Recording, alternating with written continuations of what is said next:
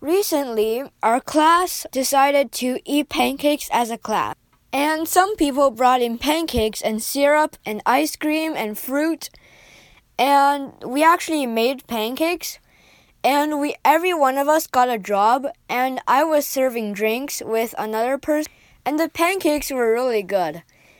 At the feast, I discovered a new way of eating syrup, I guess. You grab some ice cream, any ice cream, preferably French vanilla, and then pour syrup on it, and it's really good. We all took two turns, so what that means is that we I ate first with my partner, and then after we were done, the people that were cooking and working the first round started to eat, and then we started serving drinks. That's it.